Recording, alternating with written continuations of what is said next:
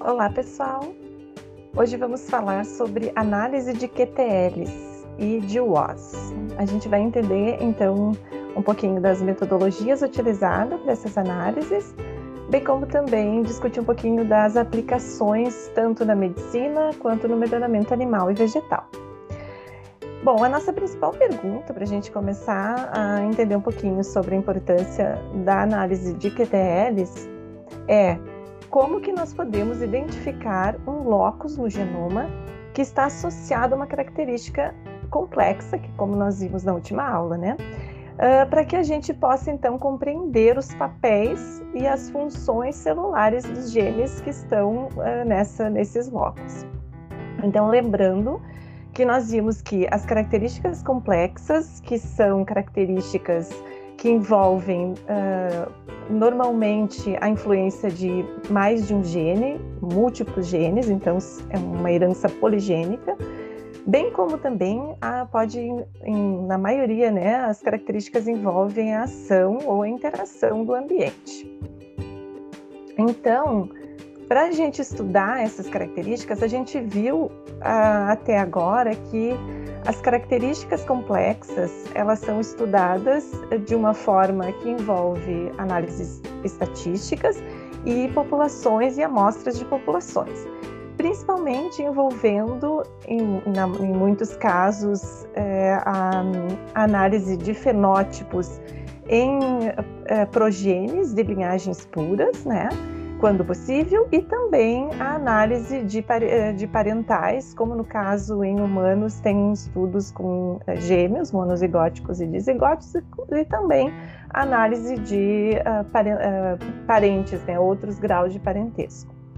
É, bom, mas até, até a, ao momento a gente viu e entendeu um pouquinho dessas características é, como que elas ah, são influenciadas, como é que a variação fenotípica é dividida, mas nós não tivemos ainda a informação de que local no genoma ou o que, que contém nesses locais no genoma que uh, regulam essas características. Então, nós sabemos que são vários genes, mas nós, até, até o momento, não vimos uh, que genes são esses. Então, como que a gente pode identificar esses genes?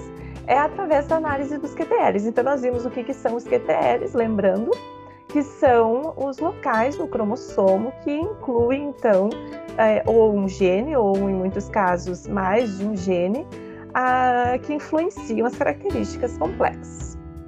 Então, uma das principais uh, metodologias uh, aplicadas ao estudo de QTLs e que foi né, uma metodologia é, que foi utilizada desde os primórdios é, do estudo com QTLs, foi a análise de mapeamento. Então, utilizando o mapeamento genético, uh, que se baseia então no princípio da ligação gênica, né, como vocês já aprenderam, e então faz o mapeamento desses QTLs. Como princípio básico, a gente pode entender é, pensando em um exemplo que inclui é, populações de é, parentais é, homozigotos que têm uma característica contrastante, que se deseja estudar e entender, como as várias características que nós observamos. O cruzamento dessas linhagens vai promover uma progenie com uh, totalmente híbrida, né, que é F1, e depois a autofecundação dessa progenie híbrida F1 vai gerar uma F2, onde a gente vai ter tanto componentes genéticos de variação quanto componentes ambientais uh, quando houver. Então, a análise de QTLs por mapeamento envolve basicamente o estudo dessas, é, dessas populações através da análise fenotípica bem como também a análise de marcadores moleculares e a associação des, desses marcadores e tentar identificar a existência de associação de marcadores uh, moleculares com a, o fenótipo. Então, esse, essa metodologia ela usa uh, ferramentas estatísticas bem sofisticadas para fazer essas análises de associação. Então, nós podemos é, nos perguntar, né, qual seria então o princípio da análise de QTL?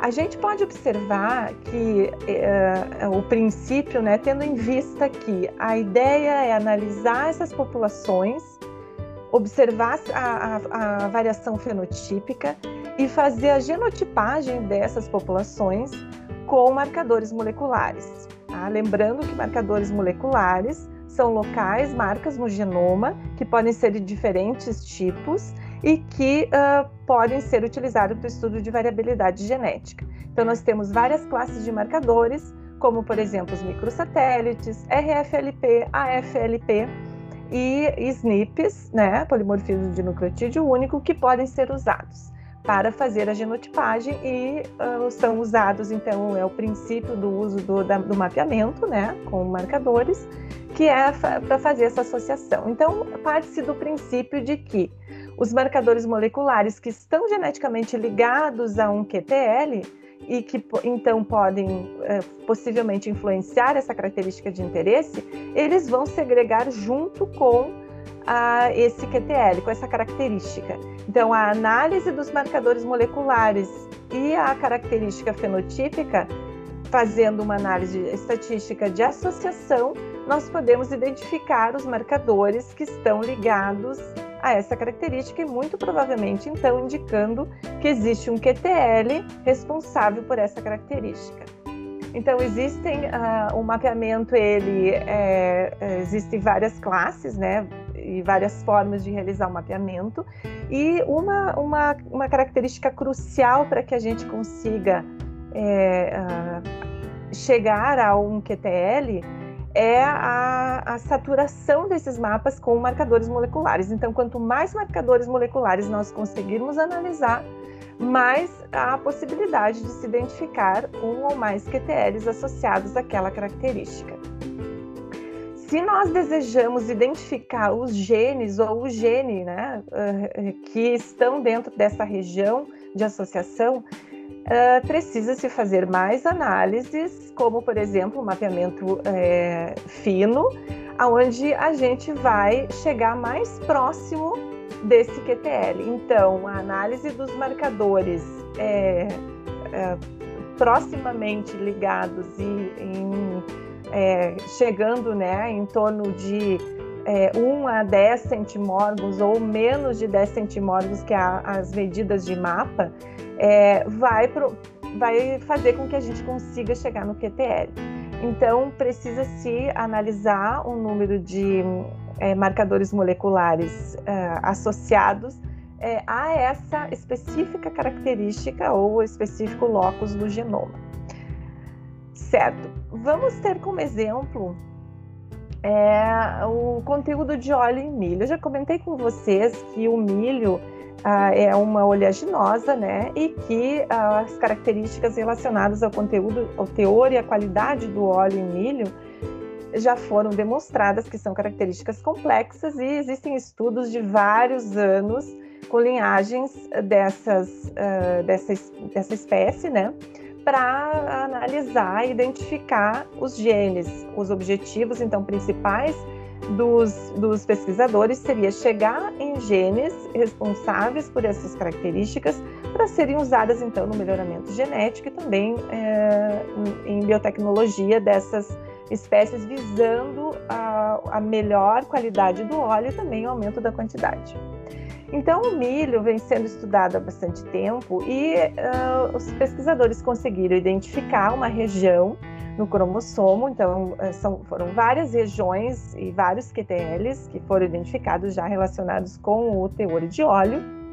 E uma dessas regiões é uma região uh, que contém alguns genes, então, né, que foi demonstrado e analisado através então de várias análises posteriores ao mapeamento e que identificaram esse locus contendo cinco genes.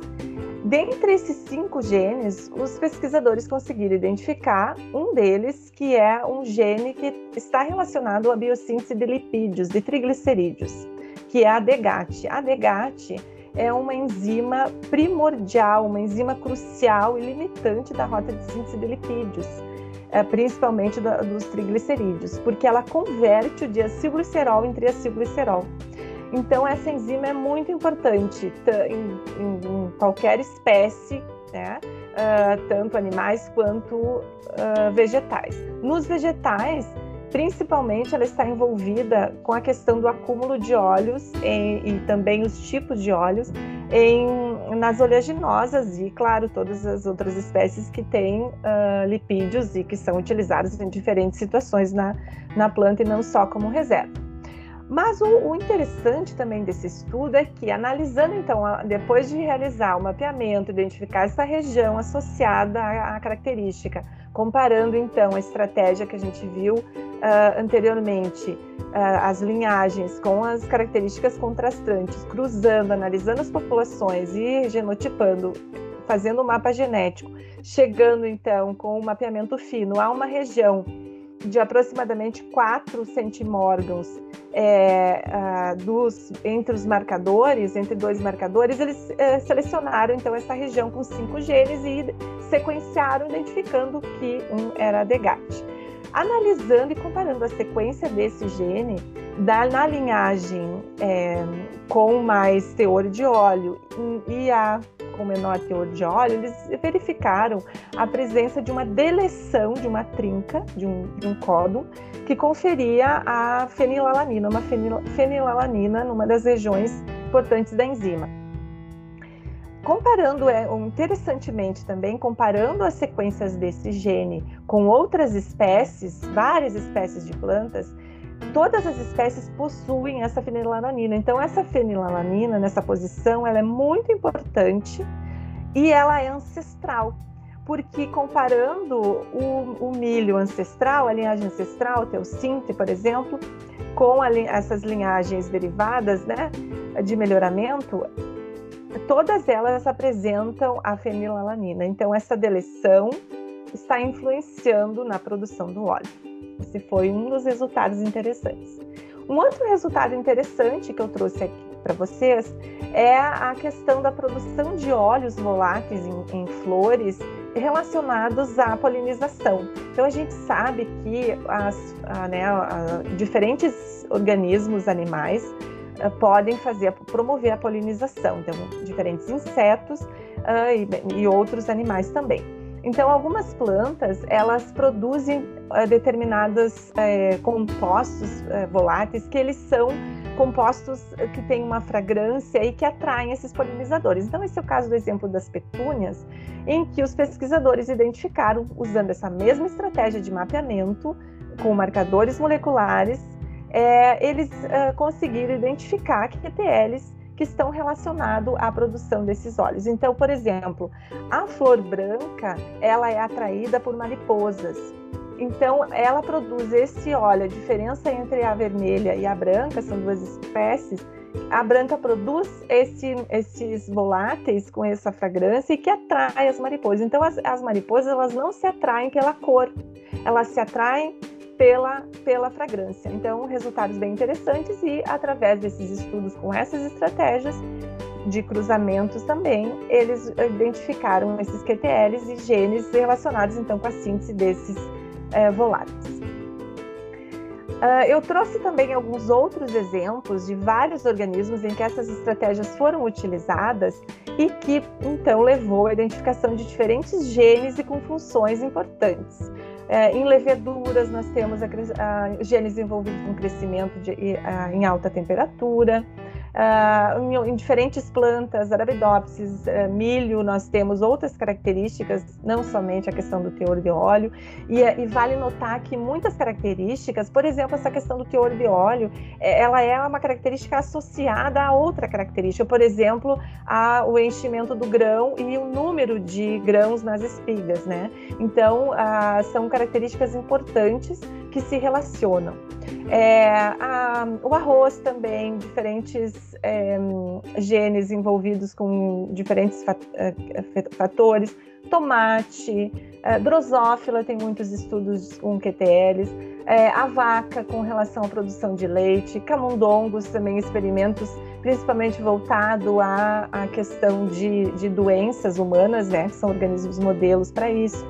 E, e, seres humanos também são várias doenças que já foram identificadas através do estudo de QTLs. É claro que vale lembrar que uh, essas estratégias, por exemplo, essa que a gente viu, onde a gente tem cruzamentos específicos e análise de progenes, uh, não são possíveis em alguns organismos. Então, existem outras estratégias que podem ser utilizadas também, que a gente vai ver e que então envolve né, a questão uh, de o, com o avanço das uh, tecnologias uh, de nova geração em termos de sequenciamento e também análise de bioinformática, é, começou a se utilizar né, e os sequenciamentos então de genomas inteiros e a identificação de um número grande, né, a possibilidade de identificação de um número gigantesco de SNPs, que são os polimorfismos de nucleotídeo único em diferentes espécies, é, hoje é possível fazer outros tipos de análises hum, que não simplesmente a questão do mapeamento voltado à análise de, um, de ligação, né? Uh, com os cruzamentos e análise da progênie desses cruzamentos. Aqui nós, é, é possível fazer, analisar, fazer uma análise de DWOS com essas populações de cruzamento, mas também nós podemos utilizar é, populações de cruzamentos aleatórios, então nos permite analisar populações naturais. É, é, tem muitos estudos né, em seres humanos que foram alavancados com isso, uh, podendo então abranger os estudos e a gente pode verificar que temos muitos estudos hoje disponíveis devido a essas tecnologias. Então, basicamente, o estudo de DWOS envolve o quê? Envolve análise de populações também e estatística poderosa, tá? Marcador molecular principalmente utilizado é o, uh, os SNPs, né? São os SNPs, os polimorfismos de nucleotídeo único. Então, é, a gente identifica os, os é, as características que a gente quer comparar. Então, por exemplo, uma doença, caso controle, o experimento então tem que ser montado, né, com toda a metodologia, cuidado. É, ou, por exemplo, né, uma planta uh, com duas características contrastantes de interesse, o exemplo do óleo de milho que a gente viu e vários outros exemplos que a gente tem. Animais é, em termos de é, melhoramento, de domesticação, né, com uso é, nos humanos, também várias características que podemos utilizar. Então, basicamente, nós temos populações dessas uh, que contêm essas duas características e nós vamos então analisar o DNA dessas, dessas, dessas, desses indivíduos todos, fazendo a genotipagem com esses SNPs. Que então temos várias técnicas que podem ser utilizadas e cada grupo de espécies tem técnicas que são preferenciais. Né? Então, os chips de SNP são bastante utilizados. É, nós temos também análise por uh, RADSEC, que é uma tecnologia que usa o princípio do, é, do AFLP, né, que é, então é o sequenciamento de fragmentos que são é, clivados com enzimas de restrição, e a partir desse sequenciamento, então, em larga escala, desses fragmentos, que acaba sendo uma redução do né, a, a, esse, essa fragmentação reúne uma redução de um genoma, mas a gente tem uma a possibilidade de analisar uma grande quantidade né, do, do genoma e a, as análises posteriores de bioinformática então pre, uh, permitem a gente identificar numerosos SNPs nessas populações. É, outras tecnologias também existem, diversas tecnologias que podem então fazer a identificação e a genotipagem desses uh, marcadores, tá? É, as genotipagem por sequenciamento, que são os GBS, por exemplo, que tem um princípio parecido com o RADSEC, mas com suas peculiaridades. Bom, uma vez tendo genotipado esses indivíduos, parte-se então para as análises estatísticas, né? Então a bioinformática entra fortíssima aqui. Então a gente tem principalmente uh, faz toda né, a análise dos dados e depois a gente faz então é, análises de é, componentes principais, por exemplo, nos mostram agrupamentos é, desse, dessas populações, desses indivíduos, e, e depois então a gente tem análise de associação que é representada principalmente por esses gráficos de Manhattan Plotting, que é, é aquele princípio básico né, da gente é, identificar esses outliers que são esses SNPs que têm forte associação estatística com a característica que a gente tem interesse. Uma vez identificado, então, essa, é, esse local, como a gente partiu muito provavelmente de um sequenciamento, se tem genoma sequenciado essa espécie, né, ou se foi um RADSEC, por exemplo, a gente pode identificar o, o, o local no genoma mais diretamente e ver que gene que está ligado com, esse, com essa variante. Tá?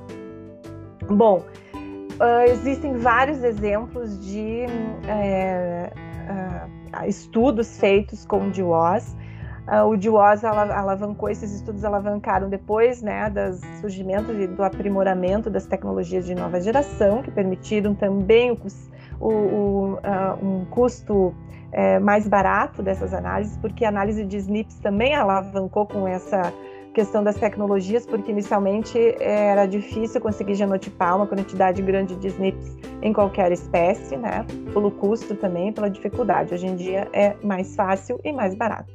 Então, por exemplo, em humanos temos várias doenças que são que já foram identificados genes uh, baseando-se né, em, nessas tecnologias é, o milho, um, um, outro exemplo, de novo trouxe o milho aqui, mas agora com relação à resistência a uma doença, né? E uh, que também então faz associação com mapas, né, podendo fazer um, um, né, essa associação com, com o mapeamento também.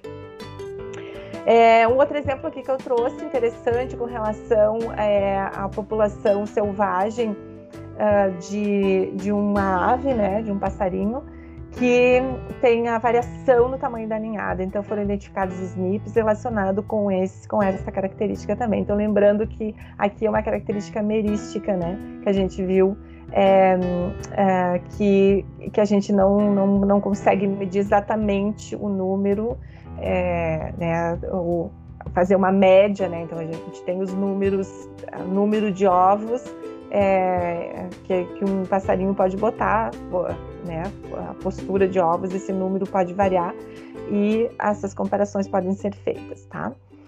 É, então, tendo em vista todas essas informações que a gente viu de uma forma resumida, então existem várias fontes de a gente procurar uh, informações uh, específicas para cada uh, né, espécie que você tem interesse, enfim nós podemos concluir que os estudos com QTLs eles tiveram uma, um avanço bastante grande nos últimos anos. Então eu trouxe aqui esse gráfico só para a gente ver, foi uma pesquisa rápida lá no, no, no, no Web of Science, no banco de dados da Web of Science, e aqui a gente pode ver, é, é claro que não é só desde 1997, tá? É muito antes a análise de QTLs, mas a gente consegue ver aqui o gráfico coube aqui esse, desde esse ano, a gente pode ver um aumento é, exponencial né, no número de estudos, aqui são artigos uh, uh, com QTLs. Então, as palavras-chave usadas foram QTLs, uh, pra, né, para QTL foi a palavra-chave para a gente identificar esses estudos.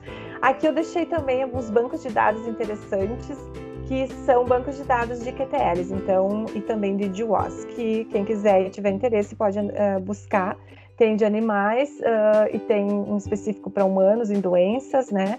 E também para plantas, com estudos em plantas. Certo, pessoal? Então era isso que eu queria passar para vocês. E nós discutimos então detalhes e mais exemplos e dúvidas na, no nosso encontro 5. Um abraço a todos.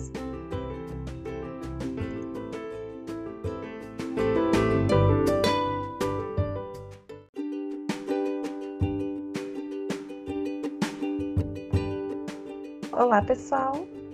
Hoje vamos falar sobre análise de QTLs e de WOS. A gente vai entender, então, um pouquinho das metodologias utilizadas para essas análises, bem como também discutir um pouquinho das aplicações tanto na medicina quanto no melhoramento animal e vegetal.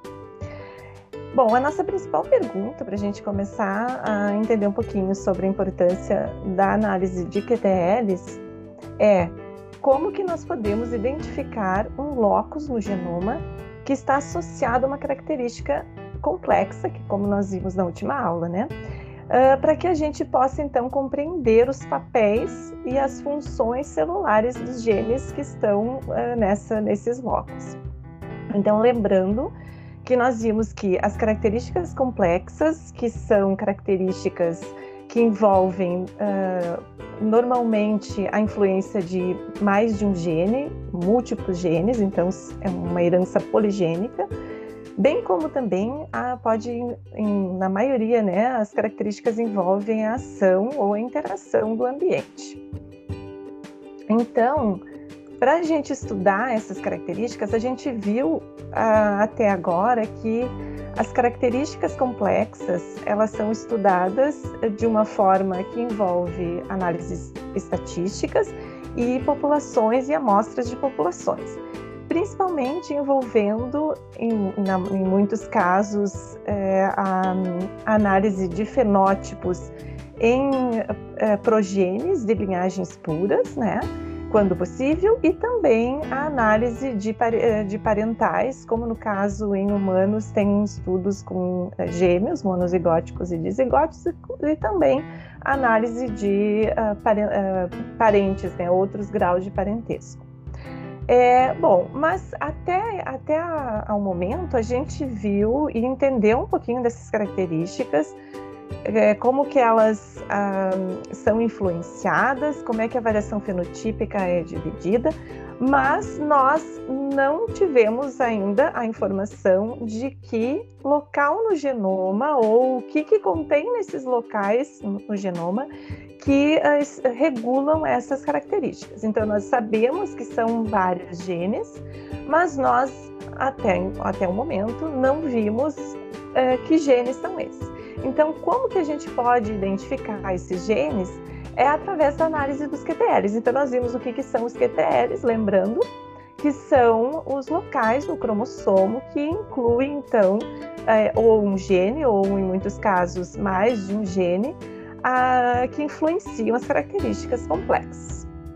Então, uma das principais uh, metodologias uh, aplicadas ao estudo de QTLs e que foi né, uma metodologia é, que foi utilizada desde os primórdios é, do estudo com QTLs, foi a análise de mapeamento. Então, utilizando o mapeamento genético, uh, que se baseia então no princípio da ligação gênica, né, como vocês já aprenderam, e então faz o mapeamento desses QTLs. Como princípio básico, a gente pode entender é, pensando em um exemplo que inclui é, populações de é, parentais é, homozigotos que têm uma característica contrastante, que se deseja estudar e entender, como as várias características que nós observamos. O cruzamento dessas linhagens vai promover uma progenie com uh, totalmente híbrida, né, que é a F1, e depois a autofecundação dessa progenie híbrida F1 vai gerar uma F2, onde a gente vai ter tanto componentes genéticos de variação quanto componentes ambientais uh, quando houver. Então, a análise de QTLs por mapeamento envolve basicamente o estudo dessas, é, dessas populações através da análise fenotípica, bem como também a análise de marcadores moleculares e a associação des, desses marcadores e tentar identificar a existência de associação de marcadores uh, moleculares com o fenótipo. Então, esse, essa metodologia ela usa uh, ferramentas estatísticas bem sofisticadas para fazer essas análises de associação. Então, nós podemos é, nos perguntar, né, qual seria então o princípio da análise de QTL? A gente pode observar que é, o princípio, né, tendo em vista que a ideia é analisar essas populações, observar a, a, a variação fenotípica e fazer a genotipagem dessas populações com marcadores moleculares. Tá? Lembrando que marcadores moleculares são locais, marcas no genoma, que podem ser de diferentes tipos e que uh, podem ser utilizados para o estudo de variabilidade genética. Então, nós temos várias classes de marcadores, como, por exemplo, os microsatélites, RFLP, AFLP e SNPs, né, polimorfismo de nucleotídeo único, que podem ser usados para fazer a genotipagem e uh, são usados, então, é o princípio do uso do, da, do mapeamento, né, com marcadores, que é para fazer essa associação. Então, parte-se do princípio de que os marcadores moleculares que estão geneticamente ligados a um QTL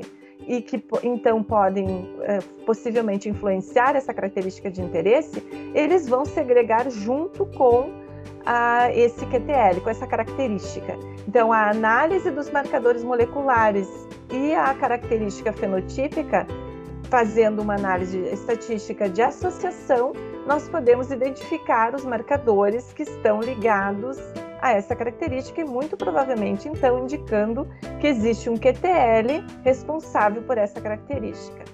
Então existem uh, o mapeamento ele é, é, existem várias classes, né, e várias formas de realizar o mapeamento e uma uma, uma característica crucial para que a gente consiga é, uh, chegar a um QTL é a, a, saturação desses mapas com marcadores moleculares. Então, quanto mais marcadores moleculares nós conseguirmos analisar, mais há a possibilidade de se identificar um ou mais QTLs associados àquela característica.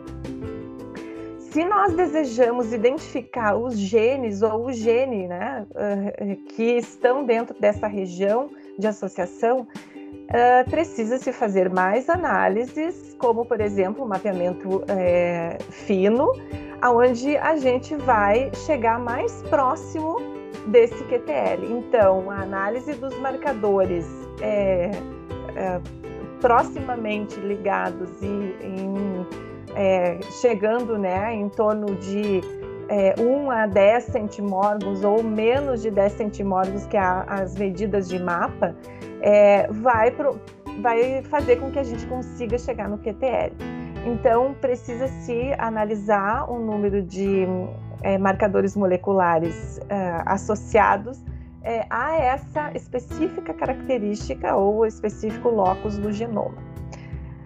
Certo. Vamos ter como exemplo é, o conteúdo de óleo em milho. Eu já comentei com vocês que o milho ah, é uma oleaginosa, né? E que ah, as características relacionadas ao conteúdo, ao teor e à qualidade do óleo em milho já foram demonstradas que são características complexas e existem estudos de vários anos com linhagens dessas, uh, dessa, dessa espécie, né?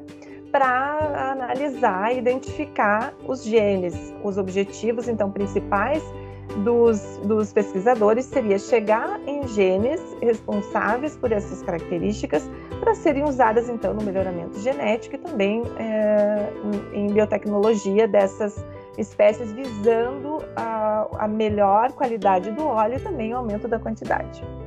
Então, o milho vem sendo estudado há bastante tempo e uh, os pesquisadores conseguiram identificar uma região no cromossomo, então eh, são, foram várias regiões e vários QTLs que foram identificados já relacionados com o teor de óleo.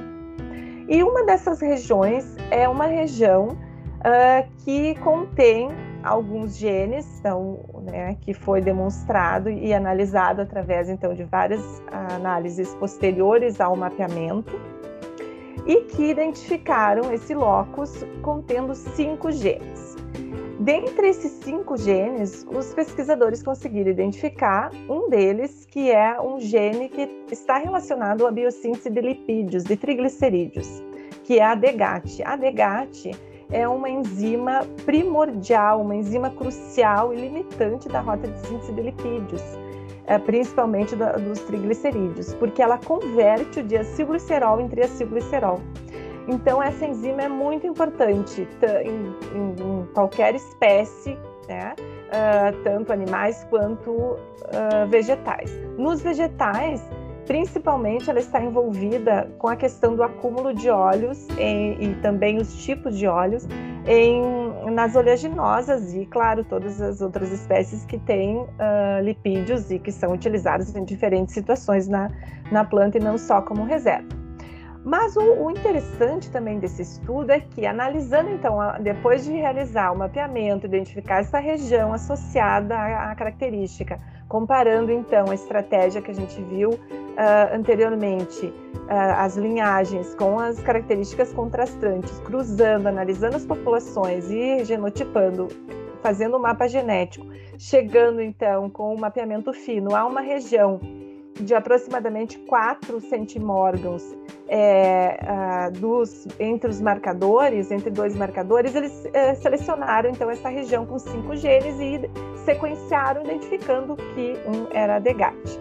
analisando e comparando a sequência desse gene da, na linhagem é, com mais teor de óleo e a com menor teor de óleo, eles verificaram a presença de uma deleção de uma trinca, de um, de um códon, que conferia a fenilalanina, uma fenilalanina numa das regiões importantes da enzima. Comparando, é, interessantemente também, comparando as sequências desse gene com outras espécies, várias espécies de plantas, todas as espécies possuem essa fenilalanina. Então, essa fenilalanina, nessa posição, ela é muito importante e ela é ancestral, porque comparando o, o milho ancestral, a linhagem ancestral, o teossinte, por exemplo, com a, essas linhagens derivadas né, de melhoramento, todas elas apresentam a fenilalanina. Então, essa deleção está influenciando na produção do óleo. Esse foi um dos resultados interessantes. Um outro resultado interessante que eu trouxe aqui para vocês é a questão da produção de óleos voláteis em, em flores relacionados à polinização. Então a gente sabe que as, a, né, a, diferentes organismos animais a, podem fazer promover a polinização, então diferentes insetos e, e outros animais também. Então, algumas plantas elas produzem uh, determinados uh, compostos uh, voláteis que eles são compostos que têm uma fragrância e que atraem esses polinizadores. Então, esse é o caso do exemplo das petúnias, em que os pesquisadores identificaram, usando essa mesma estratégia de mapeamento com marcadores moleculares, é, eles conseguiram identificar que QTLs que estão relacionados à produção desses óleos. Então, por exemplo, a flor branca, ela é atraída por mariposas. Então, ela produz esse óleo. A diferença entre a vermelha e a branca são duas espécies. A branca produz esse, esses voláteis com essa fragrância e que atrai as mariposas. Então, as, as mariposas elas não se atraem pela cor, elas se atraem pela, pela fragrância. Então, resultados bem interessantes e através desses estudos com essas estratégias de cruzamentos também, eles identificaram esses QTLs e genes relacionados então com a síntese desses é, voláteis. Uh, eu trouxe também alguns outros exemplos de vários organismos em que essas estratégias foram utilizadas e que então levou à identificação de diferentes genes e com funções importantes. É, em leveduras, nós temos a, a, genes envolvidos com crescimento de, a, em alta temperatura. Uh, em, diferentes plantas, arabidopsis, uh, milho, nós temos outras características, não somente a questão do teor de óleo, e, e, vale notar que muitas características, por exemplo, essa questão do teor de óleo, é, ela é uma característica associada a outra característica, por exemplo, a, o enchimento do grão e o número de grãos nas espigas, né? Então, uh, são características importantes que se relacionam. É, a, o arroz também, diferentes é, genes envolvidos com diferentes é, fatores. Tomate, é, drosófila tem muitos estudos com QTLs.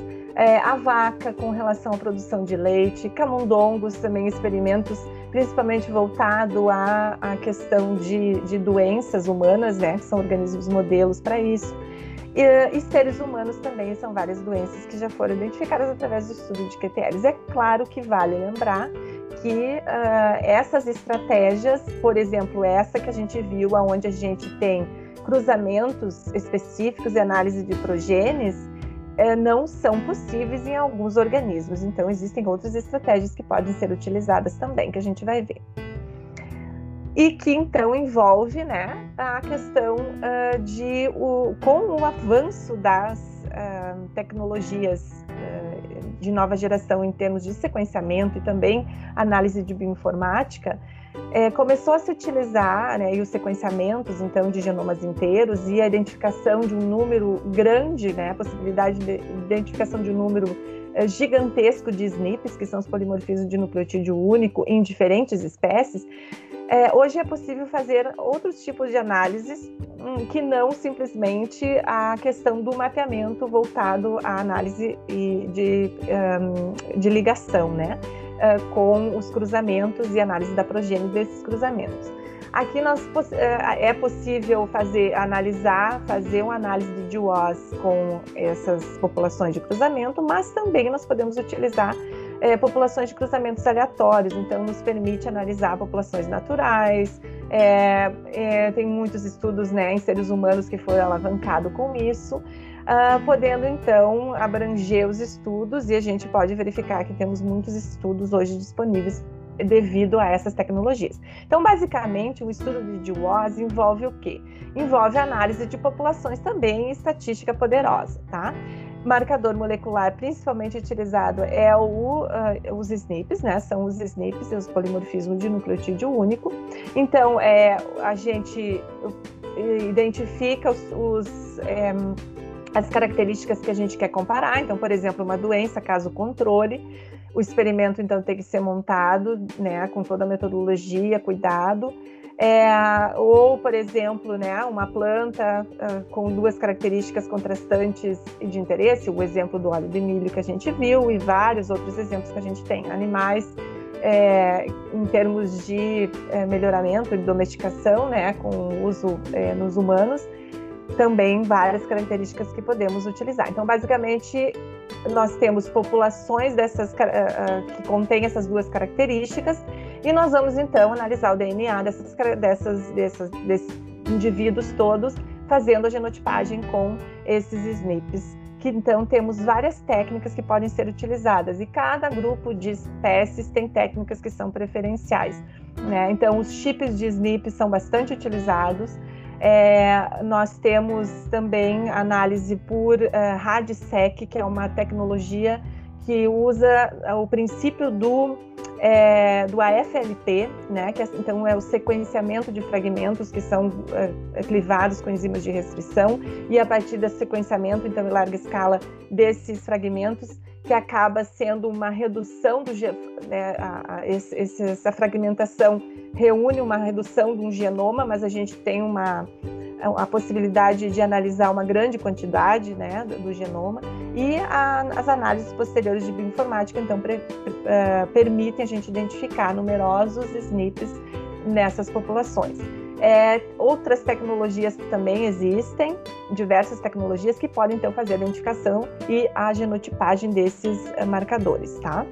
é, as genotipagem por sequenciamento, que são os GBS, por exemplo, que tem um princípio parecido com o RADSEC, mas com suas peculiaridades. Bom, uma vez tendo genotipado esses indivíduos, parte-se então para as análises estatísticas, né? Então a bioinformática entra fortíssima aqui. Então a gente tem principalmente uh, faz toda né, a análise dos dados e depois a gente faz então é, análises de é, componentes principais, por exemplo, nos mostram agrupamentos é, desse, dessas populações, desses indivíduos, e, e depois, então, a gente tem análise de associação, que é representada principalmente por esses gráficos de Manhattan Plotting, que é, é aquele princípio básico né, da gente é, identificar esses outliers, que são esses SNPs que têm forte associação estatística com a característica que a gente tem interesse. Uma vez identificado, então, essa, é, esse local, como a gente partiu muito provavelmente de um sequenciamento, se tem genoma sequenciado essa espécie, né, ou se foi um RADSEC, por exemplo, a gente pode identificar o, o, o local no genoma mais diretamente e ver que gene que está ligado com, esse, com essa variante. Tá? Bom, uh, existem vários exemplos de. É, uh, estudos feitos com o DWOS. Uh, o DWOS alavancou, esses estudos alavancaram depois né, do surgimento e do aprimoramento das tecnologias de nova geração, que permitiram também o, o, o, uh, um custo é, mais barato dessas análises, porque a análise de SNPs também alavancou com essa questão das tecnologias, porque inicialmente era difícil conseguir genotipar uma quantidade grande de SNPs em qualquer espécie, né? Pelo custo também, pela dificuldade. Hoje em dia é mais fácil e mais barato. Então, por exemplo, em humanos temos várias doenças que são que já foram identificados genes uh, baseando-se né, em, nessas tecnologias. É, o milho, um, um outro exemplo de novo trouxe o milho aqui, mas agora com relação à resistência a uma doença, né? E uh, que também então faz associação com mapas, né, podendo fazer um, um, é um, né, essa associação com, o mapeamento também. É, um outro exemplo aqui que eu trouxe interessante com relação é, à população selvagem uh, de, de uma ave, né, de um passarinho, que tem a variação no tamanho da ninhada. Então foram identificados SNPs relacionados com esse, com essa característica também. Então lembrando que aqui é uma característica merística, né, que a gente viu é, é, que, que a gente não, não, não consegue medir exatamente o número, é, né, o, fazer uma média, né? Então a gente tem os números, número de ovos é, que, que, um passarinho pode botar, né? A postura de ovos, esse número pode variar e essas comparações podem ser feitas, tá?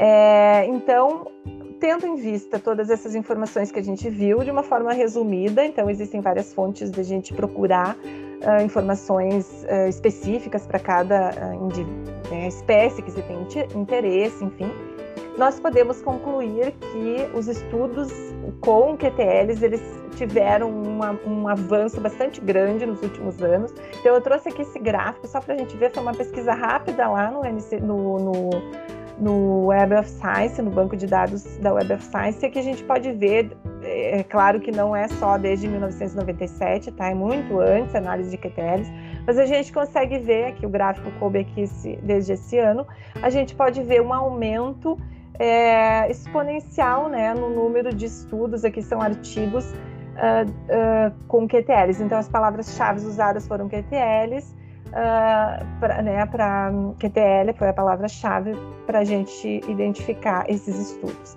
Aqui eu deixei também alguns bancos de dados interessantes que são bancos de dados de QTLs, então e também de GWAS, que quem quiser e tiver interesse pode uh, buscar tem de animais uh, e tem um específico para humanos em doenças, né? E também para plantas, com estudos em plantas. Certo, pessoal? Então era isso que eu queria passar para vocês. E nós discutimos então detalhes e mais exemplos e dúvidas na, no nosso encontro 5. Um abraço a todos.